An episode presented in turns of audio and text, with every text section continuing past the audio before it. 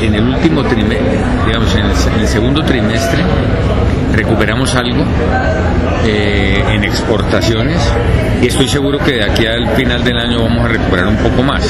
¿Cuánto más? Eh, eh, no, no vamos a llegar a la cifra de antes del 15-17% de las ventas, pero yo creo que podemos estar cerca al 15 al final de año y, y, uno de las de las eh, de, la, de verdad de las acciones, de las estrategias de fabricato tiene que ser vender afuera. O sea, a eso le van a apostar. Sí, este segundo nosotros le vamos a apostar a recuperar el volumen de ventas que se ha perdido en Colombia, a recuperarlo afuera.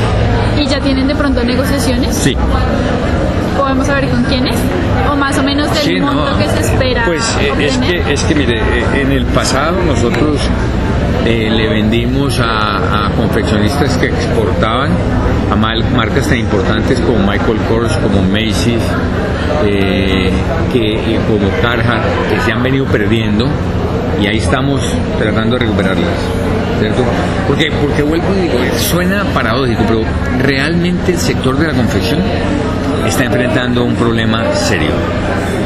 Entonces, cuando uno va a vender a marcas en Estados Unidos, uno no puede vender la tela, porque ellos venden, ellos compran el paquete completo, es decir, ellos compran las prendas terminadas. Cuando ellos van al oriente, ellos compran las prendas terminadas. Lo mismo pasa en, Centroamérica. Centroamérica es bien competitivo en, prendas terminadas.